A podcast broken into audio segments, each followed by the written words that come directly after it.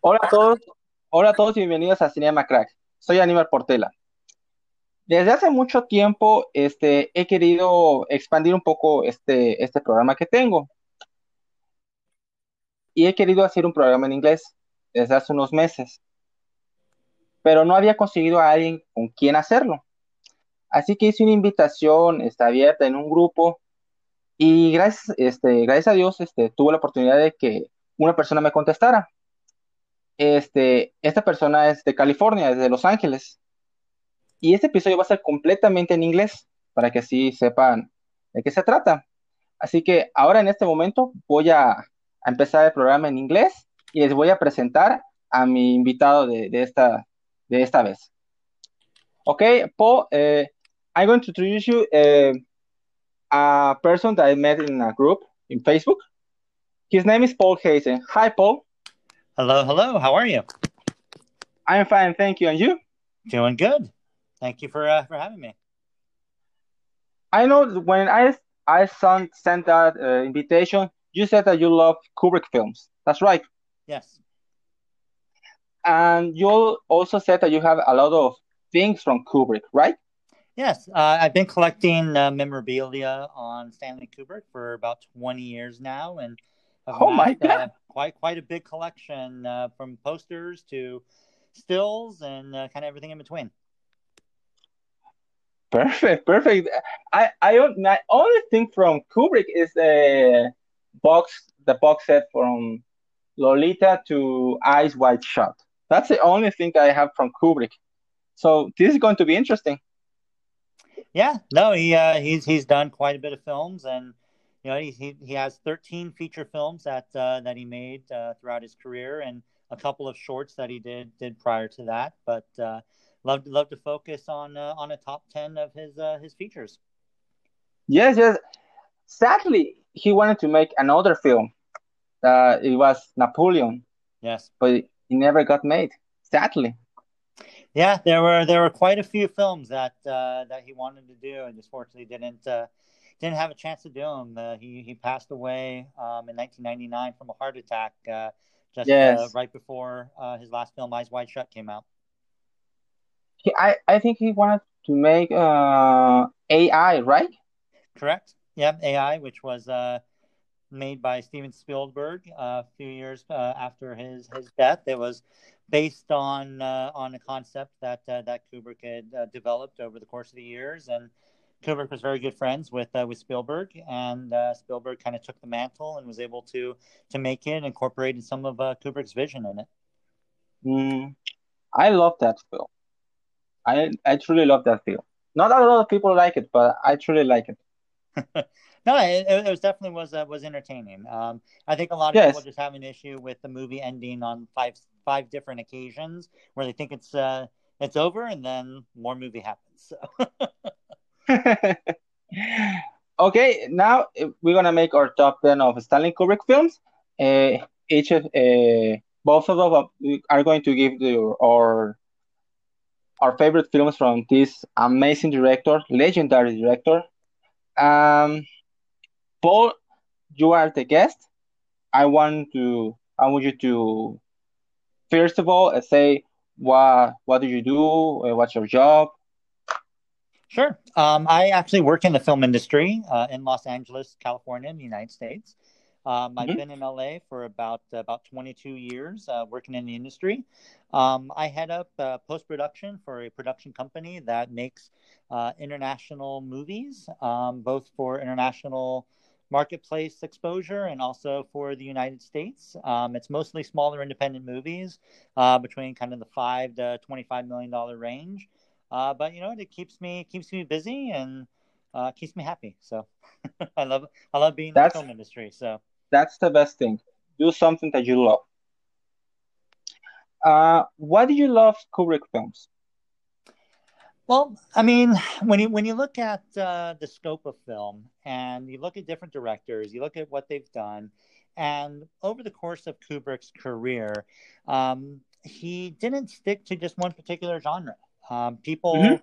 people want to know, okay, well, what type of genres did he make? And he was kind of a master at all of them. Um, and that's one of the things that uh, that really inspires me um, when looking at something is you you want to kind of know have a wide breadth of everything and that's kind of what kubrick wanted to do is he wanted to become a master in film and that covered all genres all types of films and uh, he, he did that um, over the course of his, his 13 films that he made he went from sci-fi to comedy to um, to thrillers to horror. noir movies to horror movies. And the movies that he made were were really um, viewed as some of the best uh, best in those particular genres. And to mm-hmm. for, for for a director to not be pigeonholed into one particular type of film um, it really speaks to the the expertise and brilliance of a, of a director like kubrick he truly has a wide range of genres. That's something that I always respect from that from Kubrick. That's truly amazing from him. Yeah. But I think I think that also have a little bit of trouble from him. Why I say this? Because he only made 13 films between 40 years, more or less. 50 years? Correct. So uh, I think he never took any risk in in making more films because he obviously tried to make the best film uh, possible from any from each uh, picture that he made definitely yeah and i think uh, i mean from the time he made his first film fear and desire in 1953 um, from the time he finished in 1999 yeah it only covers 46 years and from when The Shining was made in 1980 until 1999, he only made three films. And yes. uh, over 19 years, he made three films as opposed to the other 27 years, he made 10. So he definitely really slowed down towards the uh, the last part of his career, but I think it was more uh, to focus on the films that he wanted to do. Of course, and there was a lot of research that uh, that went into Napoleon, like you mentioned before. That unfortunately he didn't he wasn't able to make, and uh, that that research spanned 30 years um, that he collected all that stuff on. So he definitely didn't produce and direct and write a lot of films, but I think the 13 that he that he did made are uh, are, are some of the best out there. Yes, that's that's true. That's absolutely true. Well, let let's get started. We took uh, like more than five minutes introducing this. Uh, well, Paul, what's your number ten? Well, um, my number ten is probably one that uh, that kind of started Kubrick into his his real film career, which was Spartacus. Um, okay. Okay. So Spartacus wasn't so much as what he learned in filmmaking; it's more of what he learned he didn't want. Um, okay. I, I, say that um, because Spartacus was a film that was not originated by Kubrick. It was originally mm-hmm. a Kirk Douglas uh, film where Kirk Douglas was the main producer and it hired a uh, another director to direct the movie. But after a short time, one day, filming, uh, that was Anthony Mann. Yes, yes, Anthony Mann, great director. Yeah, and uh, he after about the first week, uh, it kind of became apparent that he was a little bit over his head. Um, and Douglas, who had just uh, worked with Kubrick on Paths of Glory, uh, decided to bring Kubrick in to take over production on uh, the film. Um, a little bit about the film. Um, it was made in 1960. Um, mm-hmm. It was directed by Kubrick. Um, it starred at the time uh, some of the biggest names in Hollywood, uh, which was Kirk Douglas, Laurence Olivier, uh, Tony Simmons, Curtis. Yeah. Uh, Charles Laughton, Peter Ustinov, John Gavin, Tony Curtis. Um, and uh, what's what's funny about it is one of the original actresses on it was a woman by the name of Sabine Bethmann, who was a German mm-hmm. actress who was supposed to play Spartacus's love interest. When Kubrick okay. was brought on to direct, um, he decided to replace her with Jean Simmons, and so we, we had a movie where uh, Kirk Douglas pretty much controlled everything on the film. And the story is um, is about a slave revolt that happens uh, early on in the Roman era, where uh, Spartacus is a slave who decides to rebuke being a slave and decides to form an army to try and get uh, get freedom for for his slaves against the the Roman uh, ar- Roman army. Um, and the the film won four Academy Awards. Um, it was actually at the time it was made, it was the most expensive film ever made. Yes. Um, it originally started at an eight million dollar budget and ballooned to a twelve million dollar budget. Um, but the good thing is, is that it actually became the highest grossing film uh, at the time for Universal Studios. Um, it actually held that until about 1970 when the movie Airport came out.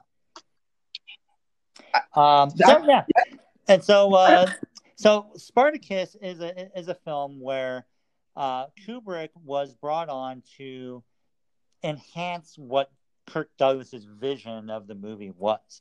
Um, mm-hmm. Douglas kind of controlled the sets, controlled the script, controlled some of the direction.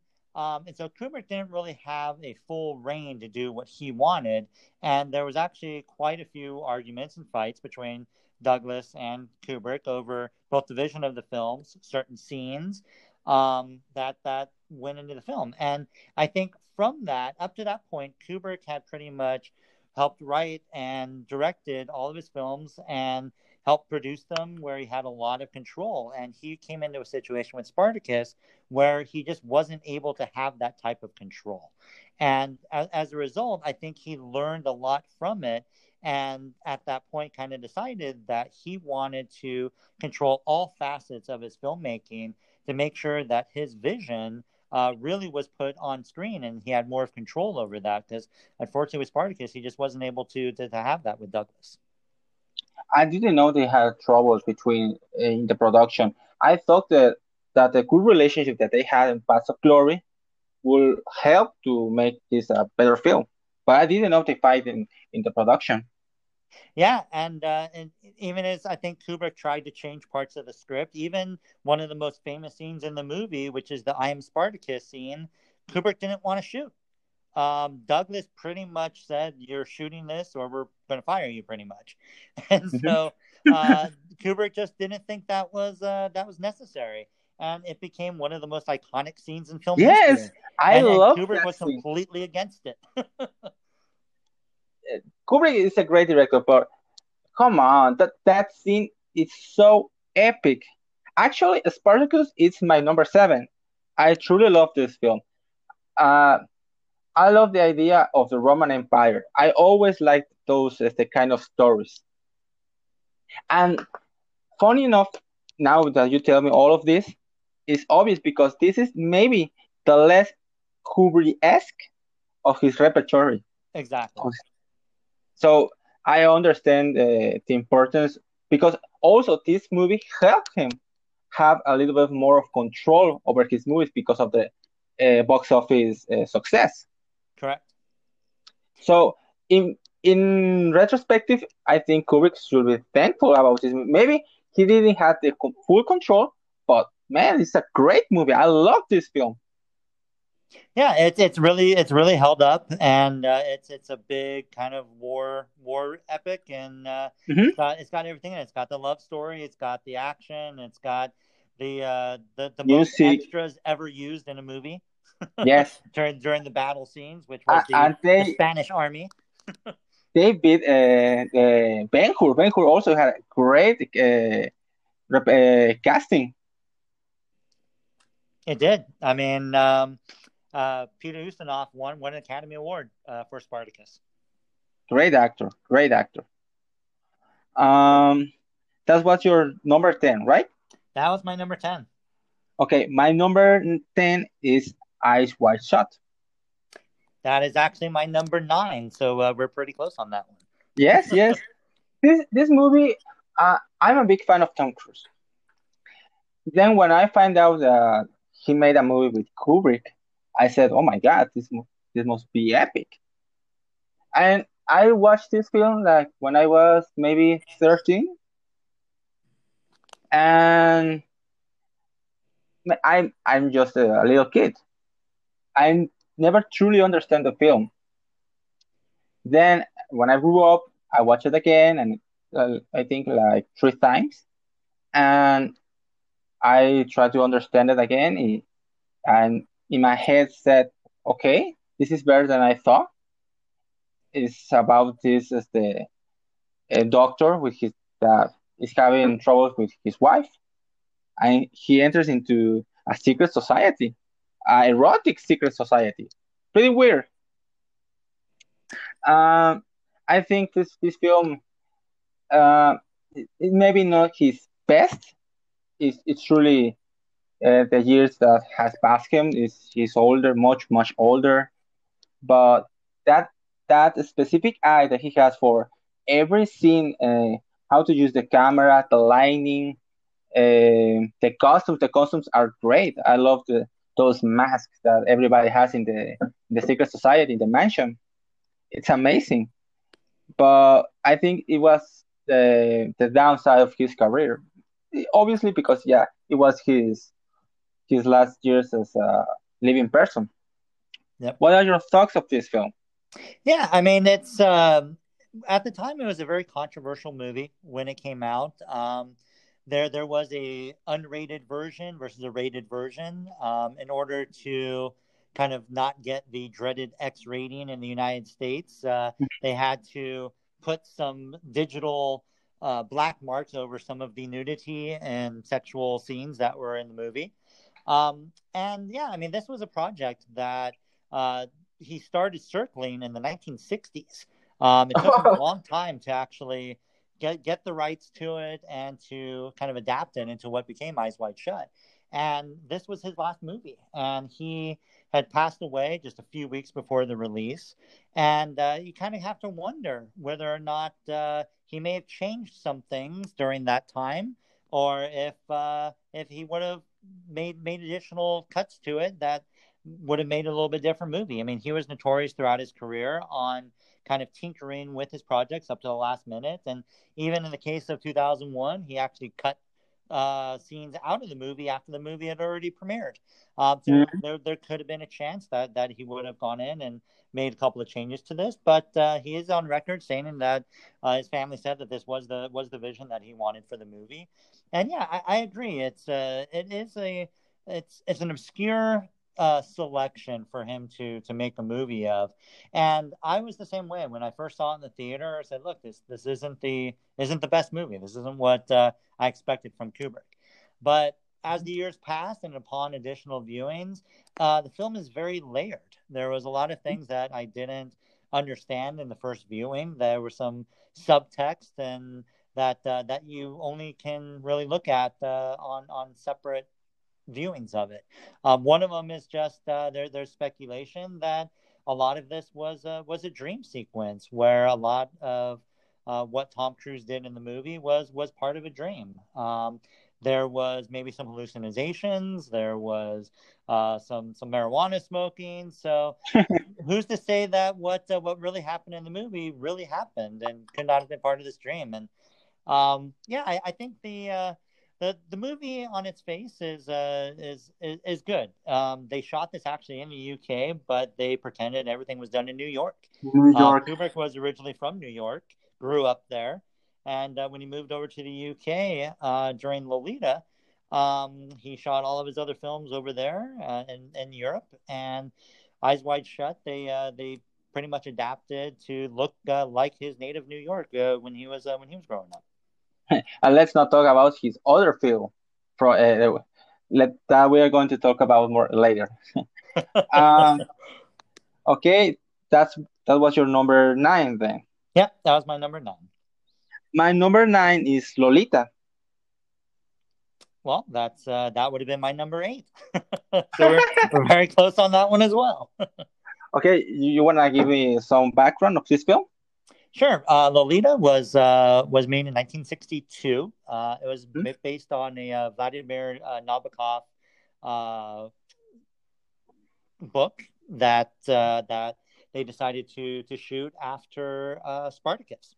Mm-hmm. Um, what, what, what's interesting about this one is originally Kirk Douglas had signed Kubrick and Jimmy Harris to a development deal to develop additional pictures for Doug's production company. And mm-hmm. he wanted Lolita to be the next film. But when Kubrick was brought on board to do Spartacus, uh, they did not want Douglas to share in uh, Lolita, which they had already gotten the rights to and had signed and were already uh, developing when Kubrick got pulled away to do Spartacus. Um, so Lolita uh, is, is based on the book that was very controversial at the time because it dealt with uh, a little bit of pedophilia, where mm-hmm. uh, James Mason plays a uh, a man who is married to Shelley Winters' character, uh, whose daughter uh, is Lolita, played by Sue Lyon.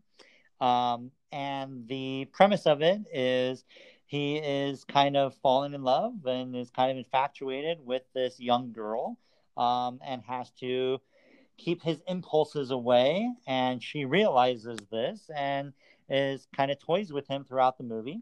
Um, in the was... first moment, in the first moment that she saw James Mason character, boom. Oh yeah, yeah, and I, and I think at the time, I mean, Sue Lyon was uh, was I think 16 years old and was playing a 14 year old, and uh, this is actually one of uh, one of Kubrick's longer movies. And what, what's interesting is that when the movie was made, um, the era that this was made in, the censorship uh, people really wanted to see the movie to make sure that Nabokov's novel uh, did not have too many translations into the movie that could set off the censors. And so they actually had to go through quite a bit of censorship to get the movie down to where it uh, where it came in at 152 minutes. Mm-hmm. Um, one of the things that I liked about this movie is it, it's it's Kubrick taking something that is controversial, putting his spin on it, and developing a project that a lot of people just would not have touched at the time. Mm-hmm. And mm-hmm.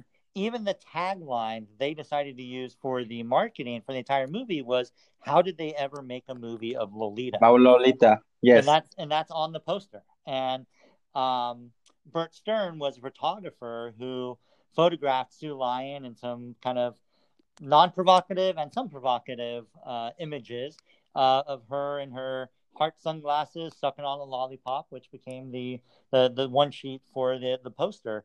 And that's mm-hmm. how they kind of marketed it. Was look, this is something that uh, is is going to be controversial. It's something that shouldn't get made, but we've made it. So go ahead and uh, and come watch it. so yes, yes, that's right.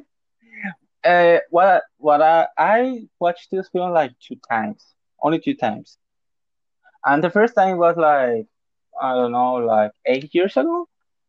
Um, and I thought to myself, oh my god, if this movie had been made in the 70s, I think that Kubrick would go all the way. Maybe. Yeah, I mean, look, uh, the, the they actually remade the movie uh, in, the 90- 1997, um, starring uh, Jeremy Irons. Yeah, exactly. And you know it was it was a little bit uh, more risque, and I think they were able to get away with a lot more um, sexual scenes and implementations that uh, that Kubrick was not able to do because he was really being uh, being careful of what the censors would uh, would approve. Mm-hmm. That's right. Yes, say tell me. Yeah, no, and then uh, I I think one one of the things I like about this movie is uh, um, it was done in in 1962, uh, which was kind of during the uh, the the last end of the McCarthy era, and they they were just starting to branch out into different formats of filming. Um, and I, I think Kubrick really tapped into what audiences wanted to see. And I think it was something that from coming from such a controversial book and being able to make this into a film, they were able to get audiences into into the seats to see how this adaptation could could happen.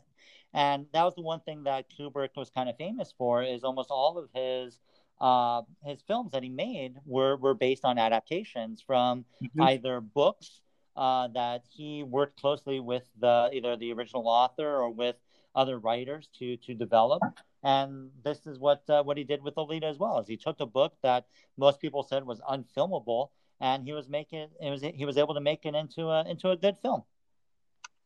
Uh, two things. One, I think this is the only film that he adapted from a book that the writer didn't hate it, because I, I think uh, the writer of the book actually loved the film. Yeah. And the other thing is Peter Sellers. Peter Sellers is hilarious in this film. It's totally great in this film. Yeah, yeah. He plays uh, Quilty, uh, who's a kind of a, a a friend and possible competition. He's a little little bit out there that uh, that mm-hmm. he plays for his character, and obviously uh, Peter Sellers will then go on to work with Kubrick on his next film uh, as yes. well. So. Um, well, that that that's my uh, my my number eight. Um, what uh, what's yours? My number eight is Paths of Glory. We're very close. Mine's number seven. we are almost in the same page. Okay, uh, leave a little a little bit of the background of this film. Yeah. Um, so Paths of Glory uh, was uh, another Kirk Douglas production, and uh, it was originally made in 1957. Uh, uh, it was based on a, a, book as well called uh, called Paths of Glory um, uh, by Humphrey Cobb, and uh, it stars Kirk Douglas as uh, as Colonel Dax, who's the kind of commanding officer of a, a legion of French soldiers who the are ordered to uh, attack, but because of the immense fire pressure that was against them, it was pretty much amounted to to a suicide attack that everyone would be killed. So they decided not to attack, and as a result, the powers that be in the uh, the, the, French army decide to uh, make an example of a couple of people from his regiment for cowardice, and decided to execute them to prevent other um, soldiers from getting the idea that they can disobey a direct order, uh, regardless on whether or not they uh, they live or die. Um, and mm-hmm. Douglas plays the, the, the colonel who uh, has to decide who who these people are, whether he agrees to, and uh, kind of bulks against the establishment uh, for for his bosses that uh, he doesn't agree with what's what's going on. Yes, that's right. I think this this is one of the first anti-war films. Yes, and it was a really controversial one because it was it was like just a few years from the Vietnam War. And yeah. it was really controversial about this film. Yeah, I, I think um, the the film was actually it was, it was shot in Germany, uh, but obviously dealing with with the French uh, soldiers, uh, it was actually banned in France for several yeah, years. Yeah. And uh, I think it was because it kind of showed a side of war that people knew happened but was not really spoken about and it, it's it's it's a moral compass question of what is right versus what is wrong and when do you follow orders and when can you break them and, and i think that kind of goes against the hierarchy that uh, militaries rely on where look you are soldiers to do our bidding and uh, instead of instead of being able to make your own decisions, you have to follow the uh, the rules and the not the laws, but but the orders that are placed down by your superiors. And yes. when that doesn't happen, these are the ramifications of it. And this is uh, three three soldiers that were court-martialed and sentenced to death. And um, yeah, it's it's it's one of those movies that uh, showed a different side to war as opposed to just big battle scenes. And this was really a, a film about a moral compass on at what point do you take a stand about what's right and what's wrong. And mm-hmm. I think Kubrick really kind of delved into that uh, with with the character with Douglas. Is this, uh, Kirk Douglas was nominated for this film, right? Uh, I believe so. Yes. Yeah, he's a terrific performance terrific performance. Uh, also, it's going to be hard to show this film in France in that era because Jacques de Gaulle uh, was the president at the time, and he was a war hero in France. So it's yeah. going to be hard. Yeah, and, and look, I mean, it, it definitely led to, uh, to to the next film, which was Spartacus, and working with Douglas uh, on this movie actually was uh, was was good for Kubrick, and he had a lot more a lot more control on this that uh, than, than Douglas did on on, on Spartacus. It, and, it, because it was less money, less risk. Correct. Yeah, yeah. It uh, it wasn't made for for the the, the same scope that uh, that that Kubrick did on on Spartacus. I think the budget was around nine hundred thousand. Uh, it was a little under a million dollars, and Spartacus was twelve times that. yes, that's right. Okay, that was your number seven, right? That was my number seven. What was yours? Spartacus was my number seven. Then we jump again, uh, again with you. What's your number six? My number six is uh, The Shining. Oh, so as, I, as, I, I, have it in number two. Yeah, I, yeah, I have yeah. this. I have this one a little bit lower. Okay. Uh, simply because I think the other films that are above it were just uh, a little bit better films. I, okay. I think The Shining is um, one of those films that obviously has its its controversy between Kubrick and Stephen King, where yes, the, yes. Uh, Stephen King wrote the the book that the the film is based on, and the two really did not see eye to eye on the the final product. And uh, look, this is this is one of the seminal films in the horror genre. Even though a lot of people will not argue that it's not a true horror film, but uh, more of a kind of a, a mystical thriller, uh, depending on how, how you look at it. Uh, the film was was made in 1980. Um, they shot this over in the UK as well. Mm-hmm. Uh, it stars Jack Nicholson, Shelley Duvall, uh, Scatman Crothers, and Danny Lloyd. Uh, obviously based on a book by Stephen King, uh, which I think the book was released in 1977, so it's just uh, a, a, year or two prior to the film being made. Um, this was another movie that was remade years later. That was on TV. more yeah, it was a, a, TV production that was supposedly a more faithful adaptation to the book. Um, but it also spurned a sequel, which uh, just came out last year, uh, called Doctor Sleep. Uh, that did, you, did you like that film? Did you like that film? Well, it was interesting. Um, Doctor Sleep, I actually saw a, a rough cut of it, and oh. there were a lot of issues that I had with it, where they were just complete homages to Kubrick's film that I thought were over the top and were just not necessary. Okay. Uh, and I I haven't seen the final version of it to see whether or not they took my suggestions into uh, consideration. but uh, but that that's that's why we, we look at uh, what Kubrick did with his film because it did inspire a lot of other uh, filmmakers and a lot of other movies. Um, this was a film that uh, that basic premise is Jack Nicholson plays a father who decides to take a job at a winter resort in the middle of nowhere uh, during the winter season.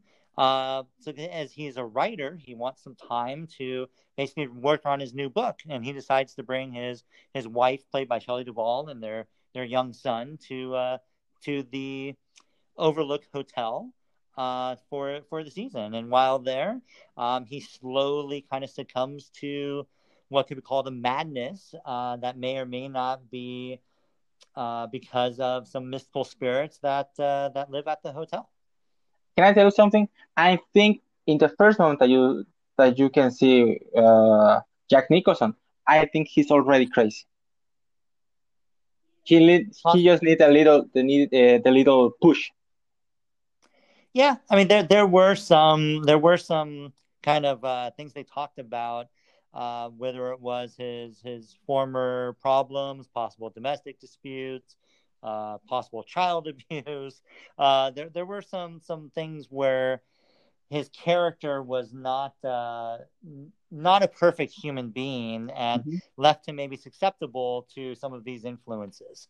And uh, the title, uh, The Shining, comes from his son and Scatman Crothers uh, who plays uh, one of the other caretakers there, um, where they have a special ability where they can hear not only each other but can communicate with these call call them spirits from the from the hotel, and the the shining is what they kind of call this um, this ability that uh, that certain people have.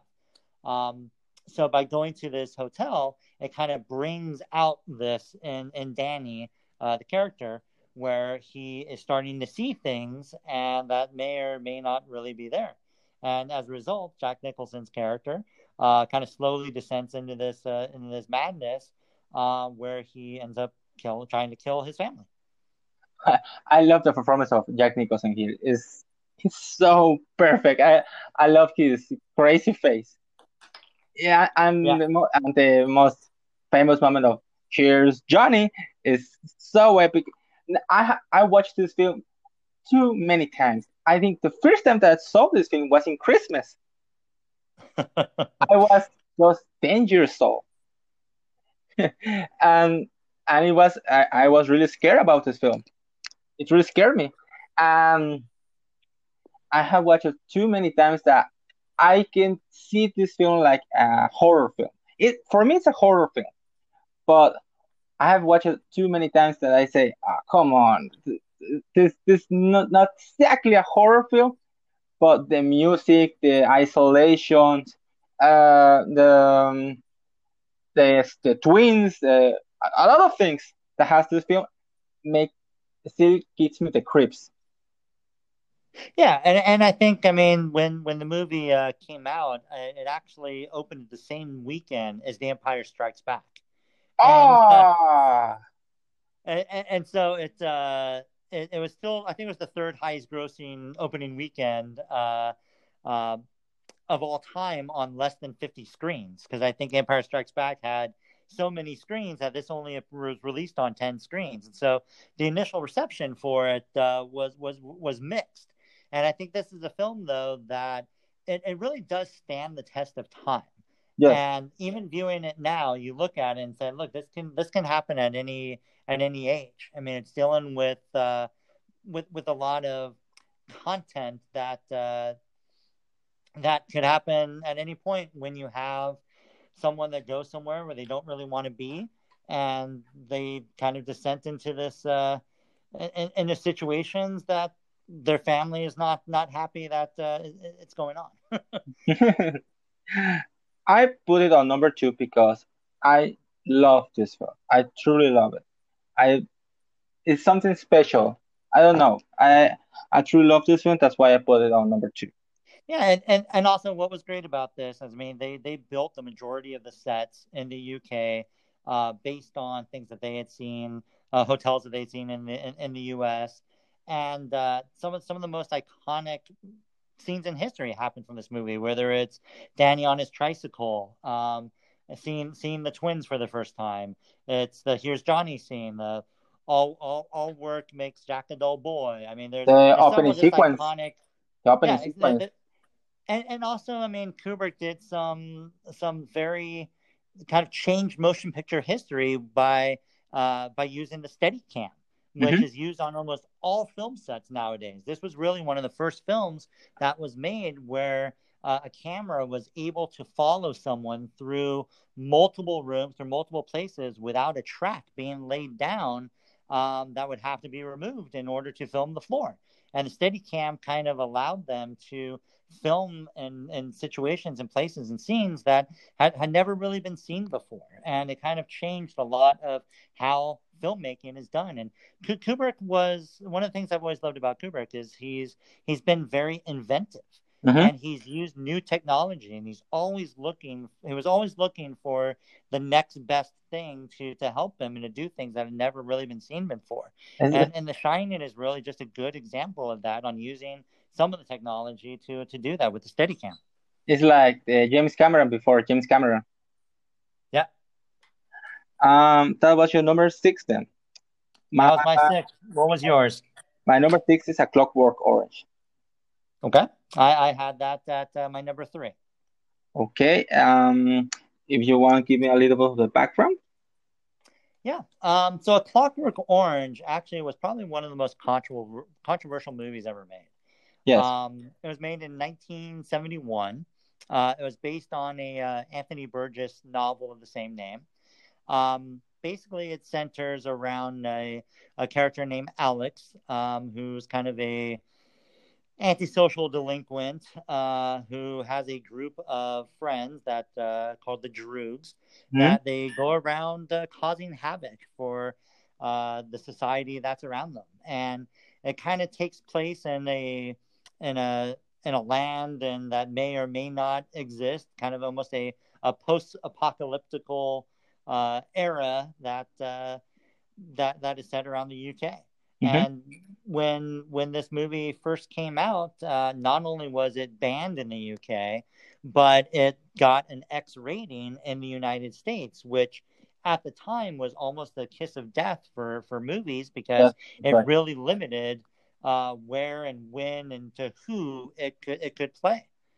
Um, and uh, what happened was about about halfway through the initial release, uh, Kubrick decided to get a, an R rating on it and actually went in and recut the movie to allow it to play in more theaters. And it was both both society pressure, both studio pressure from Warner Brothers. Um, but he he went in and made made a new version of the movie, and that allowed it to not only play play more places in the U.S. but also uh, internationally. And uh, it was nominated actually for, for, for quite a quite a bit of awards. It, it won a few, and um, it was nominated I think for for four Academy Awards, and including three for Kubrick for Best Picture, Best Director, Best Adapted Screenplay. Um, didn't win any, but uh, but also definitely for, well, also yeah, for definitely well, Best Actor, right? No, not not he not not for the Oscars. I believe um, uh, I believe for the Golden Golden Globe, yeah, Golden Globe Awards, uh, Malcolm McDowell, uh, who plays Alex, was was nominated for I think for a, a Golden Globe for that. Okay, I I truly feel sad for Malcolm McDowell because in this film he's such a great actor, such a great actor, and the idea that he didn't make a lot of good films. He, I think, after this film, he made uh, uh Caligula, right? Yep, Caligula. I hate that movie. I truly hate it. I truly... it's, a, it's a tough one to watch. Not because of the nudity and all that stuff. I just, I think it's more like a porn film than an actual film. That's all. Yeah.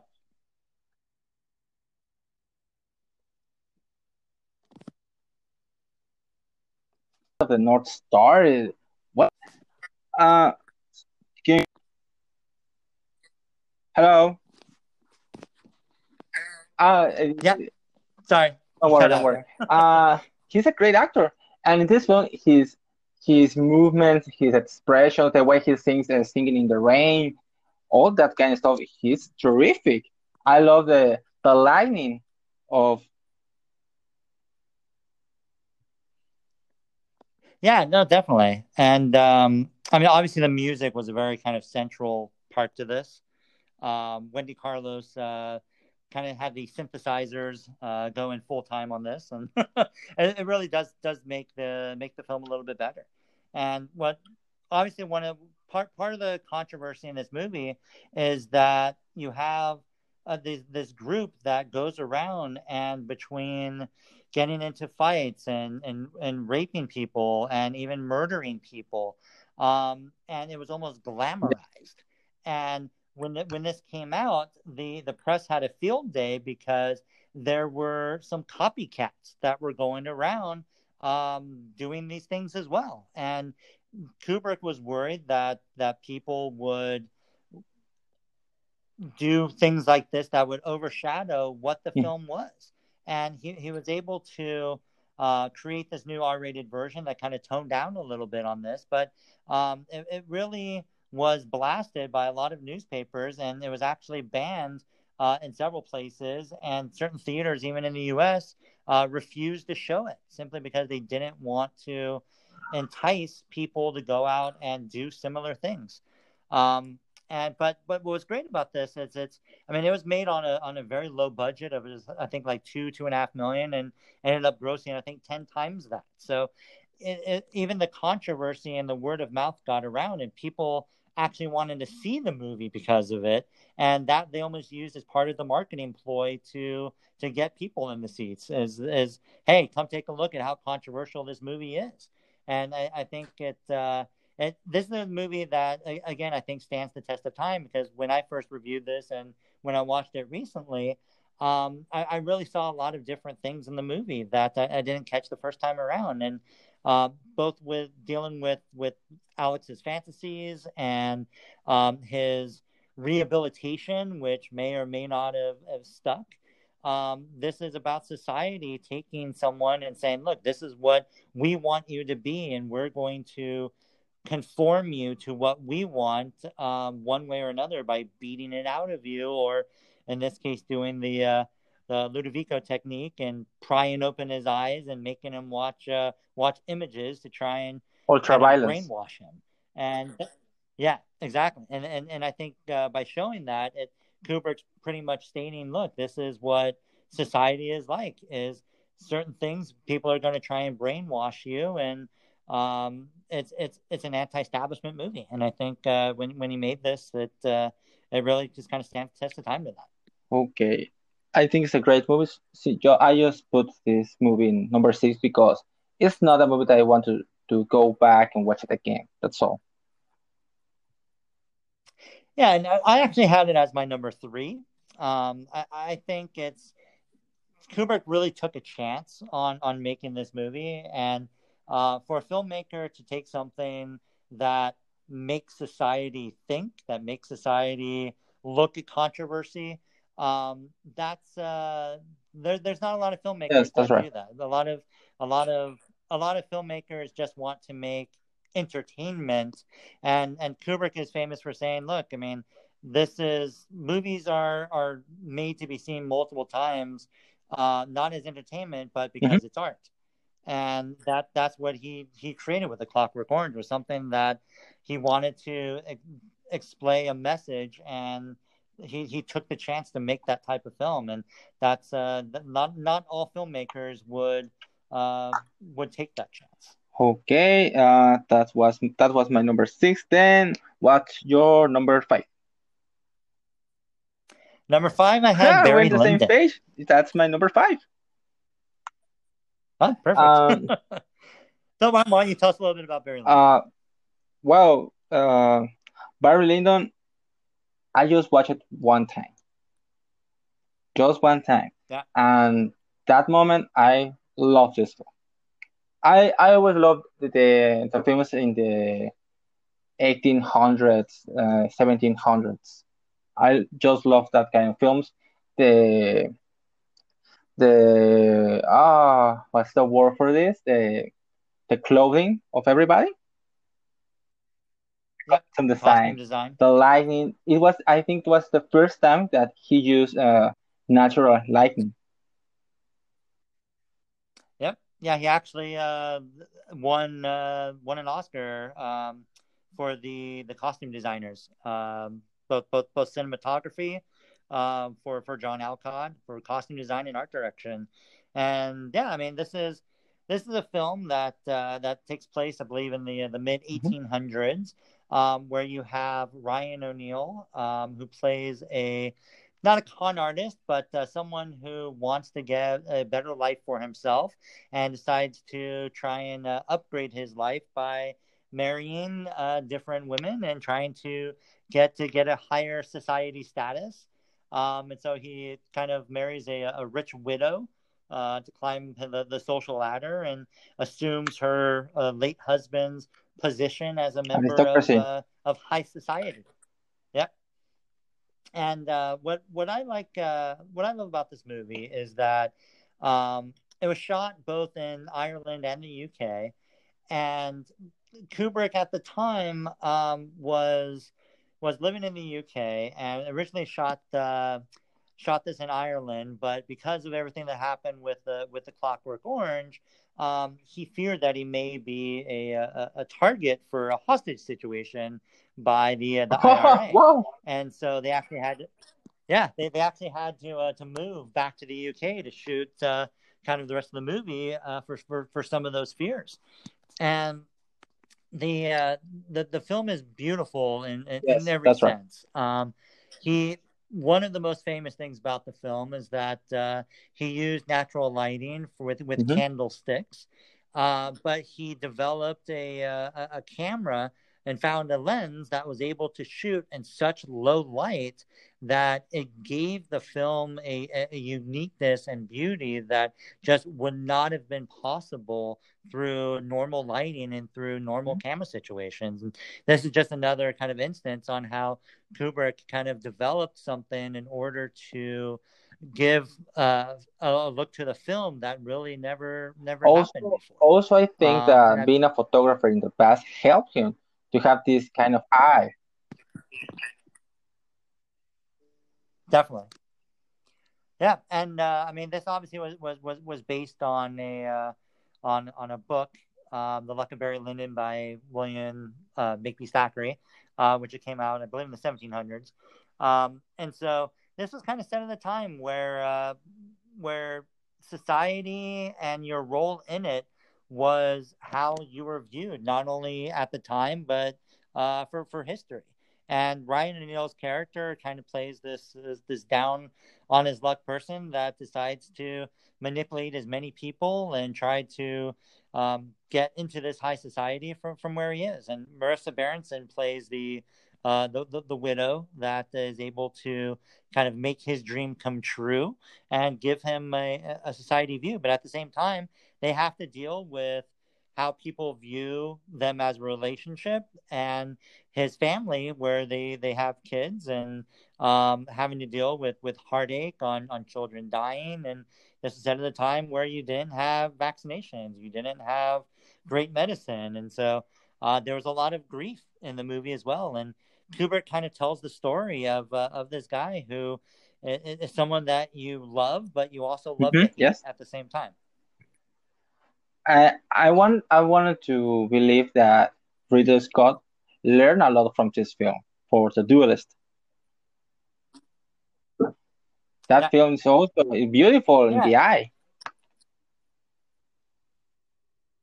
Yeah, I mean, it's the the cinematography in this was was was great. I mean, like I said, it's just they they they made it look natural to that era without all of the artificial light that you would normally see during during that time. Um, the movie when it came out uh, had had had mixed reviews, like like most of Kubrick's films, uh, but it, it did okay in the box office, but hmm. not great. Um, it, it didn't actually make its budget back. Uh, after all of the costs for for, for Warner Brothers. Um, I believe it only made 20 million on a 12 million dollar budget, so it wasn't a huge commercial success for for for Kubrick. Um, and uh, Clockwork was, was the exact opposite, and this kind of followed that. So this was, although beautifully made, it kind of started the I don't want to say downturn, but it, it started um, the Kubrick kind of exercise of having complete control of his movies in both the marketing side of it as well as the production. And sometimes you have to just kind of let the marketing people market the film and let the directors mm-hmm. direct the film. Because uh, Kubrick kind of was notorious for overseeing all of the marketing, all of the advertising, creating the trailers, creating the approval of the artwork and the ad campaigns, um, there's a, there's actually a famous letter that that is circulated on Barry Lyndon where he told the the projection uh, people in the movie theaters on how to actually project this movie, on what settings to use, and so he was very specific on how he wanted people to view the movie, um, which is is great. But at the same time, you know, it's when you look at it on DVD and on Blu-ray now, it doesn't have that same look than it would mm-hmm. in, a, in a theater. Um, so, but yeah, I, I had Barry Lyndon as, as my number five on that one. What uh, what was your number four? Uh, well, I think we're going to uh, repeat a Full Metal Jacket. I had that as number four as well. I I knew it. I knew it. I adored this film since the first moment. I thought it was a comedy film.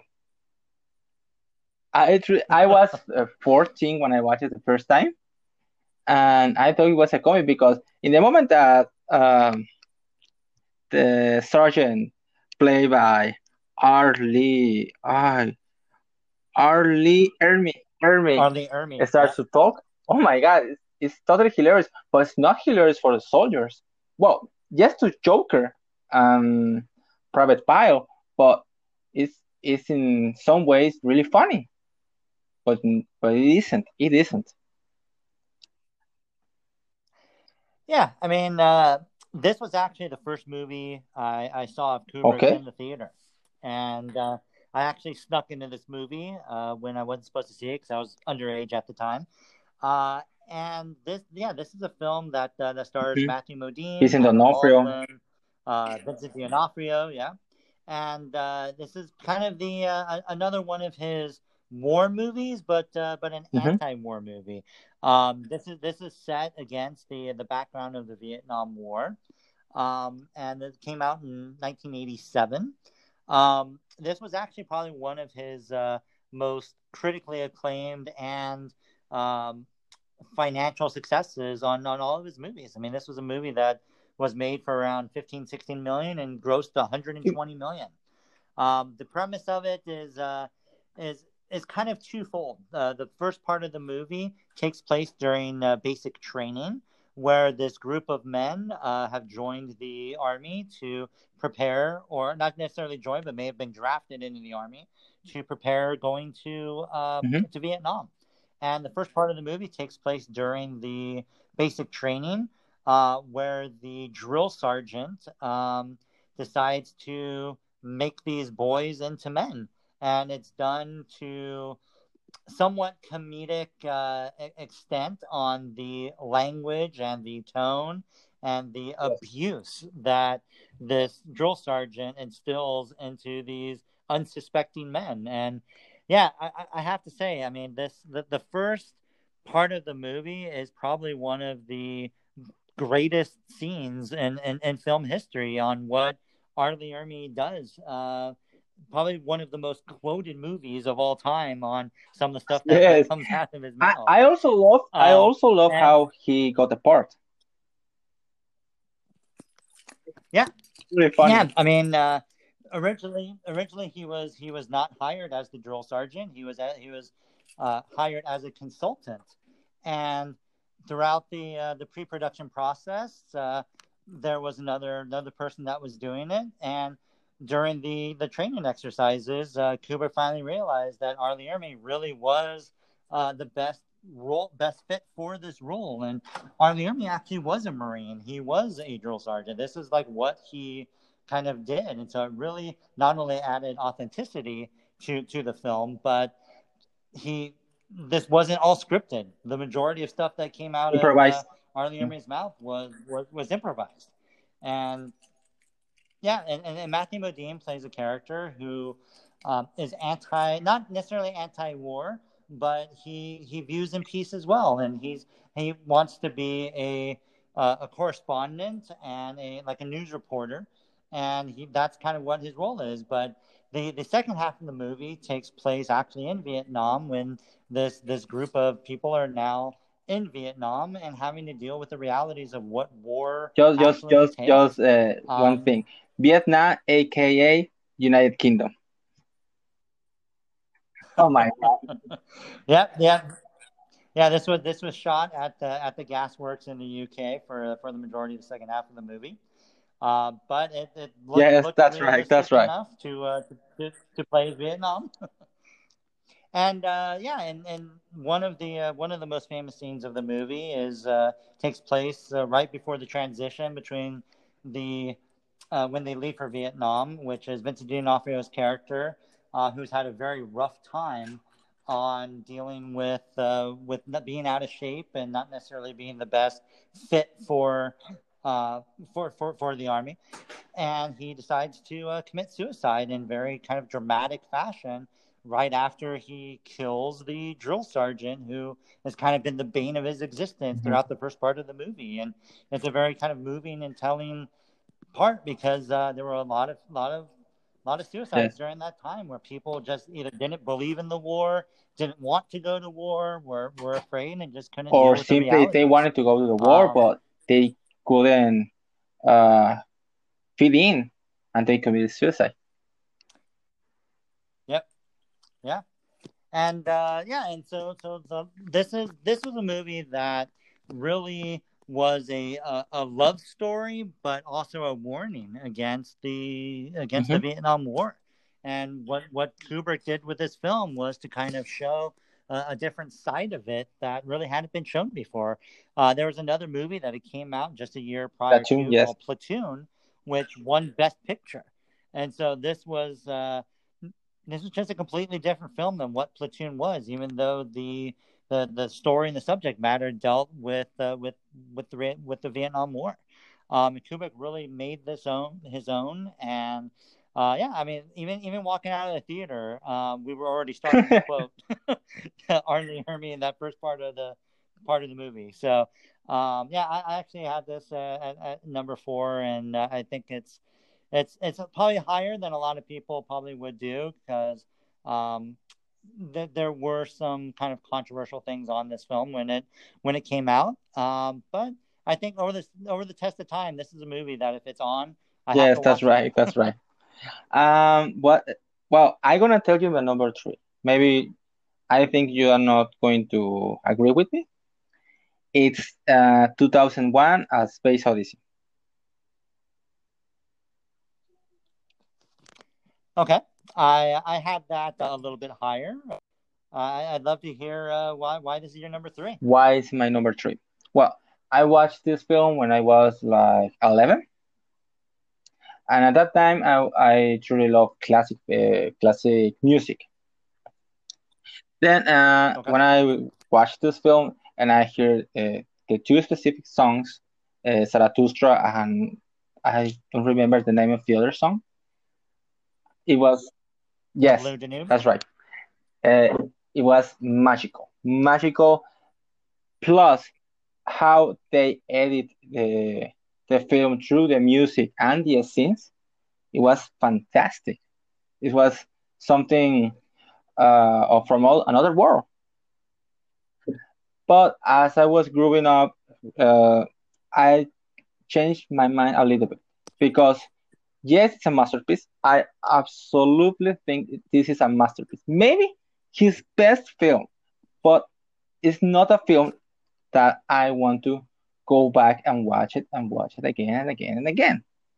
Uh, I love the scenery in in the first moment when with the apes, the start of humanity.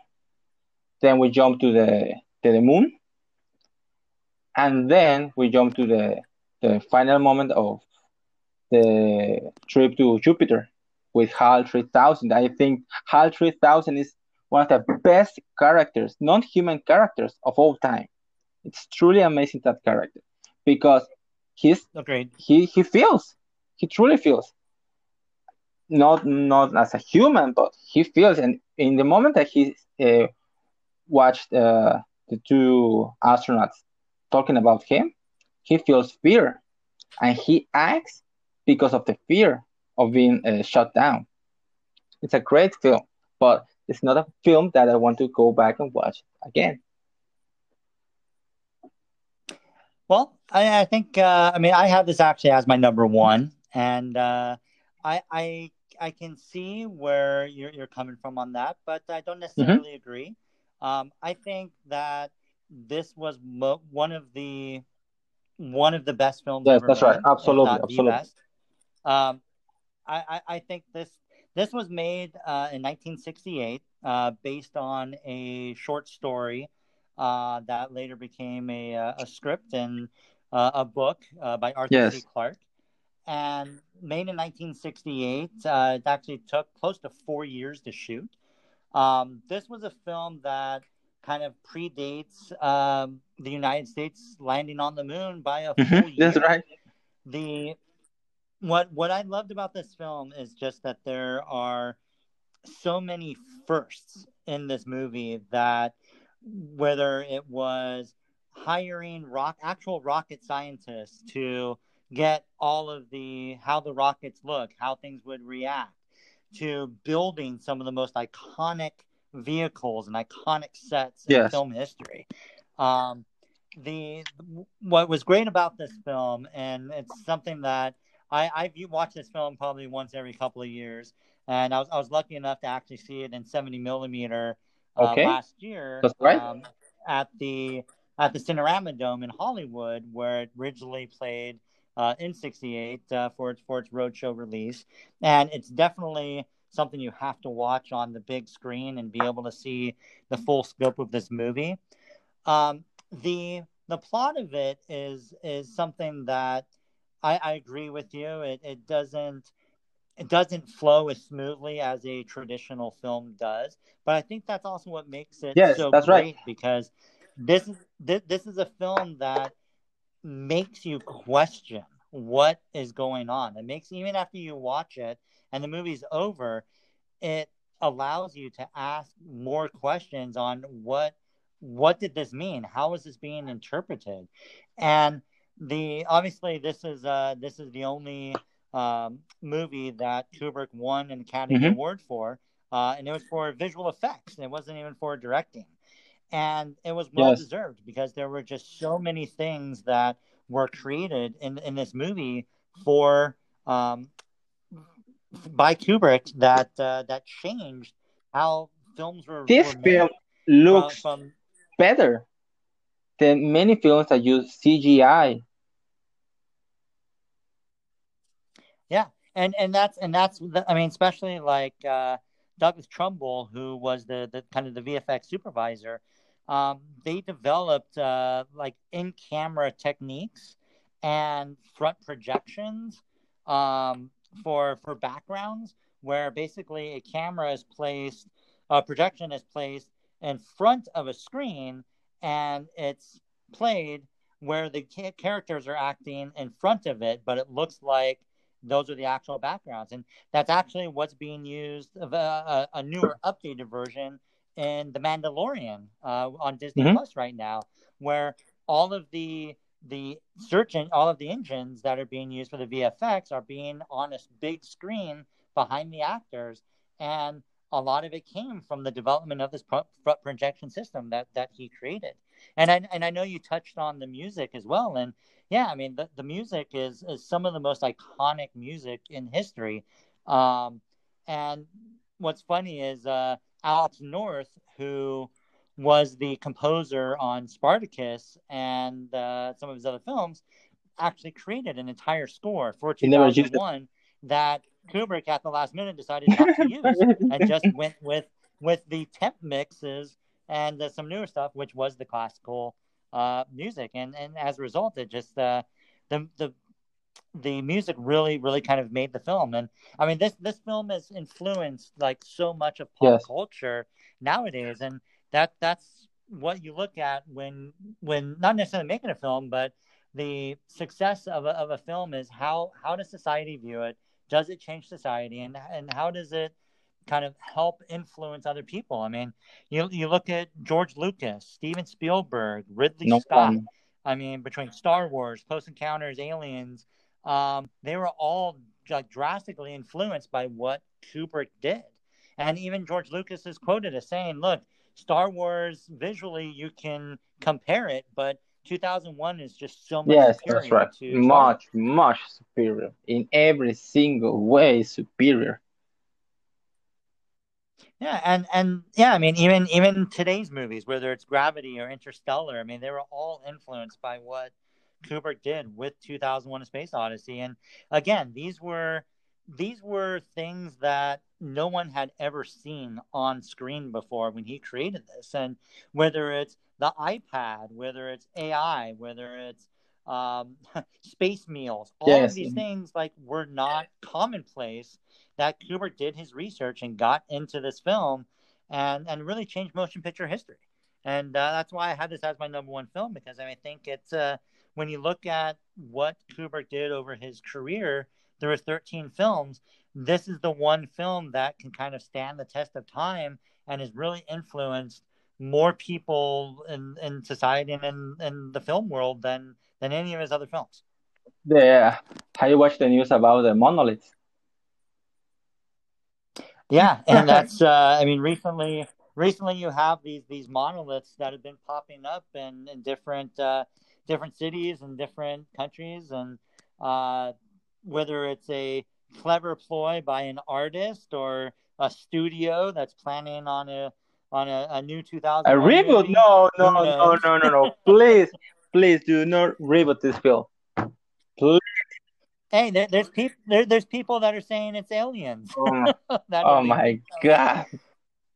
But yeah, the, the the monolith is one of the most iconic Yes. props in, in in history, and like you said, HAL three thousand was one of the he he's a he's a villain to the truest extent, and he's not even Mhm. human, and that's what what's great about this film is like you have an antagonist that human. decides to kill crew and decides to try and kill the rest of the people simply because he's afraid that they don't agree with with what he wants to do and uh it's i mean I, I felt this was a, this was one of one of his one of his best Yes, films. that's right. I love the the parody from The Simpsons. Uh, Yeah. uh, yeah it's that they use uh, Pierce Brosnan voice. I uh yeah so that that uh so that was your number three obviously my, my number three was uh was a clockwork Okay. orange uh my number two was uh was Doctor that's my number one. okay well Pretty pretty close, close pretty close, pretty close. I love this. Yeah, and go, go, why don't you tell us a little bit about Doctor Strange? Well, Why, why, why was that your number because one? it's it's really funny. It's the only comedy film that he really made, a dark comedy. Because the worst thing of the the worst thing of this film is that it can really happen. This can really happen when you have uh, leaders in position of power that can uh, have a decision and they make a stupid move. It happened in the past, and the idea that someday, uh, maybe not tomorrow, but the future, we have terrible uh, leaders, and they can destroy the, whole world because of stupid decisions or naive decisions. Peter Sellers, in his in Yeah. his three different characters, he is amazing uh, as the president, the Doctor Strangelove, and this French uh, British general. He's hilarious. I love his his uh, satire of, of the doctor. it's truly funny, and he hits his, his own arm. Ta, ta, ta, hasta lo muerde. Uh, he bites his own hand. it's funny. George C. Scott is amazing. Uh, Sterling Hayden as, as this colonel that sends the the plane to bomb uh, the Soviet, Soviet Union. Oh my God! Yeah, this. Yeah, these. Uh, I mean, it was it was made in 1964, so it was just right after kind of the Cold War uh, between the U.S. and Russia and uh, or Soviet Union at the time. And yeah, it's it's the premise is is is really timely to what we have right now, at least in the United States, with the issues that uh, that people have seen with with Donald Trump as kind of it's a satire uh, on on what could happen if the wrong pu- person pushed the Mhm. wrong button, um, which would be the the arming of nuclear weapons and actually launching them against someone. And there there was of people that were, were not Trump supporters that were worried about having somebody who was considered volatile in charge of those codes and in charge of those weapons who could pretty much end the earth Yes, yes. because he uh, he didn't agree with somebody or or on a whim. And uh, luckily obviously that that didn't happen. But yeah this was this was greatly cast. It was it was it was based on a uh, on, on a book Red Alert by by Peter George that that Terry Southern uh, came on board uh, with Kubrick and uh, and Peter George adapted into a script. And and made it and the, the cast is great and actually it's a it's one of the early first early roles of James Earl Jones Ah, yes, yes, that's Um, right. who who played. Yep, this this was one of his his first roles before he became Darth Vader and uh, voiced some of the most iconic uh, Lion King and Just- everything just- else. And yeah, Let me- Cooper kind of gave him the start as as one of the the, the gunners in the in the airplane. Have you watched uh, The Sandlot? Well, I watched that film every single Sunday when I was a kid, and uh, I never realized that uh, that blind guy was James Earl Jones. Uh, and Yeah. he and next I found out that he made the voice of of Darth Vader. I say what? and and then I realized he, he appears in Doctor Strangelove in oh my god, this guy is, is truly amazing. A great, great actor, and his voice, his it's so fucking epic. Beside uh, next to Morgan Freeman or Liam Neeson or Yeah. Sean Connery. Oh my god, this guy is a great actor. Yeah, and yeah, I mean, I mean, Doctor Strangelove. I mean, yeah, it's it's definitely a satirical comedy that that kind of deals with with the general and deals with uh, with the different sides, trying to figure out whether or not this uh, this guy that's gone crazy, if he's going to start a nuclear war and kind of destroy the world, and it's it's the people around him are trying to deal with his madness and, and trying to stop this from, from happening and um, Peter Sellers obviously plays uh, plays three roles. It was supposed to be four. Really? Uh, he was actually supposed to play the Um, was was was I not brought, was brought on a little bit later after Peter Sellers got injured uh, on set or actually off set, and he wasn't able to perform his duties on this other character.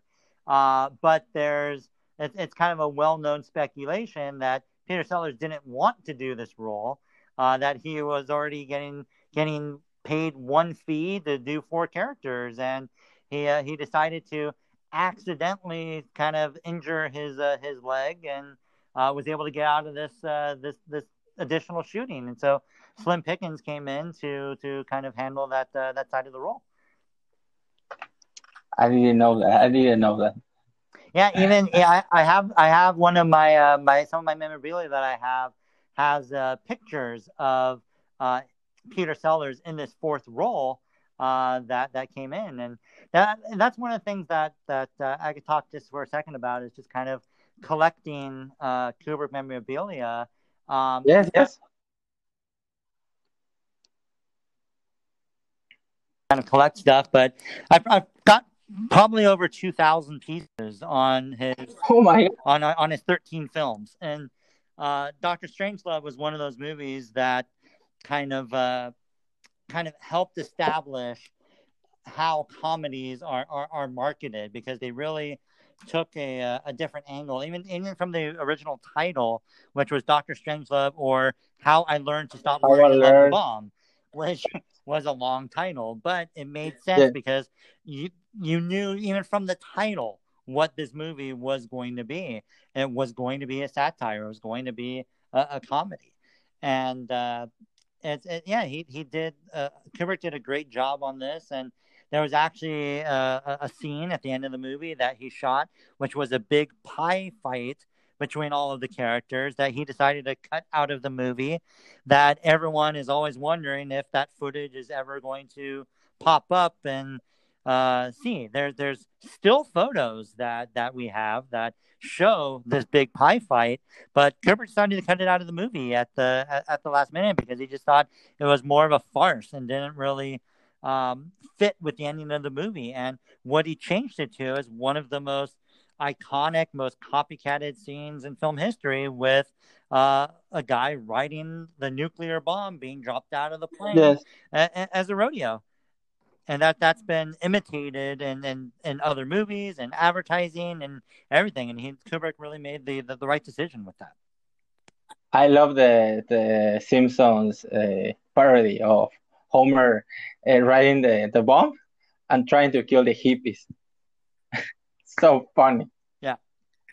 Uh, also, the classic line of where the general play by George C. Scott is, is fighting against the, the Russian. Um, Peter Sellers comes in and say, "You can you can fight here. This is a war room." yep gentlemen you can't fight in here this is the war room yep which is which Such is obviously line. against itself because it's it's a war room war is fighting Yes. It's so funny. And also how Peter Sellers' character that is dealing with the crazy general, how he's trying, trying, really trying to convince him that he's making the wrong choice. Yep. And the other is, is completely crazy. He doesn't believe it and he tries to explain why he's doing it. But but there's no explanation. He's crazy. Yep, yeah. Sterling Hayden uh, played played general, uh, the the general, and uh, he was just a very paranoid commander. Um, and the the camaraderie between all of the characters in his movie play off of each other, and it's it's it's what makes it funny. Mm-hmm. I love the trailer of this film also. Uh, how the uh, is the man's voice, and then when you turn to the title of the film, is the girl's voice. Yep. Uh, Doctor Strangelove, or How I Stop Worrying I Love the Bomb. it's so it's so funny in the trailer that you know from the title, as you said, it's a, a satire. Yeah, and, and even even during the marketing on this, um, they would play in the lobby of the theaters the this trailers that were on loop, and they had the red telephone that was in the oh. lobby that you knew right from that. You know what that phone is for. This is the phone that you pick it up and you order a nuclear raid. And just having that as part of the marketing ploy um, it, it, was great that they that they did things like that to to try and market and promote this movie because it wasn't the biggest success that Kubrick had. I mean, oh. um, it, it only made I think around like ten million on a on a two million dollar budget. Um, but again, it it it is a comedy. It's a satirical comedy that Kubrick took a genre that he hadn't really worked in. I mean, you can say to an extent Lolita or one of these other movies that he did before was a, was a comedy, but this this is what comedy films are. It's not a slapstick. It's not a crude comedy. It's a smart comedy, and that's uh, yes. that's that's why I, I, I love Kubrick on what he's done is because he's gone into each genre and made a masterpiece within that genre, and he hasn't stuck to to, to one of them. And this is just a, a perfect example of going into the comedic realm and hitting it out of the park. I truly respect this guy. Uh, Stanley Kubrick is you can be inspired for every single film that he made easily. Yeah. Uh, but in my mind, uh, I respect it as I, as I said, but I don't have it in my top five directors of all time. Can you believe it? Yeah. Well, I, I think you look at you look at different things when you're looking at filmmakers, and you look at the scope of how many films they made and what the breadth of them are, and um, you can't always look at awards as the determining factor. No, no, no, never, never. I mean, he was he was nominated several times for best director, but never won. Um, his only Academy Award was was was for VFX. Uh, and look, I, I think had he lived longer and had he made Napoleon, had he made Aryan Papers, had he made AI, some of the other projects, I mean, I, I think we would we would still revere him uh, for the films that he, that he made, but uh, he may have kind of made made other films that uh, would, would have gotten that into your top five. his, his, life was unfortunately cut uh, cut too short.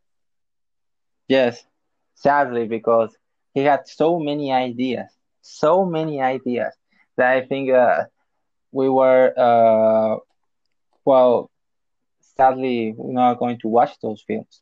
Well, this happens. This truly happens, like Sergio Leone.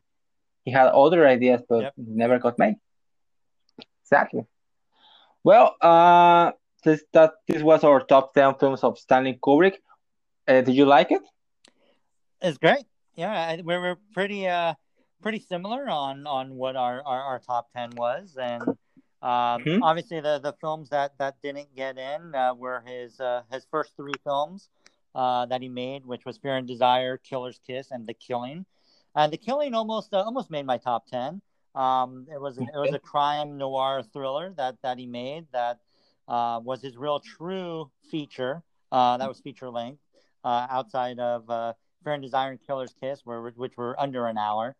Uh, but yeah, I, I think uh, having a top 10 of, of Stanley Kubrick is, is always going to be one is.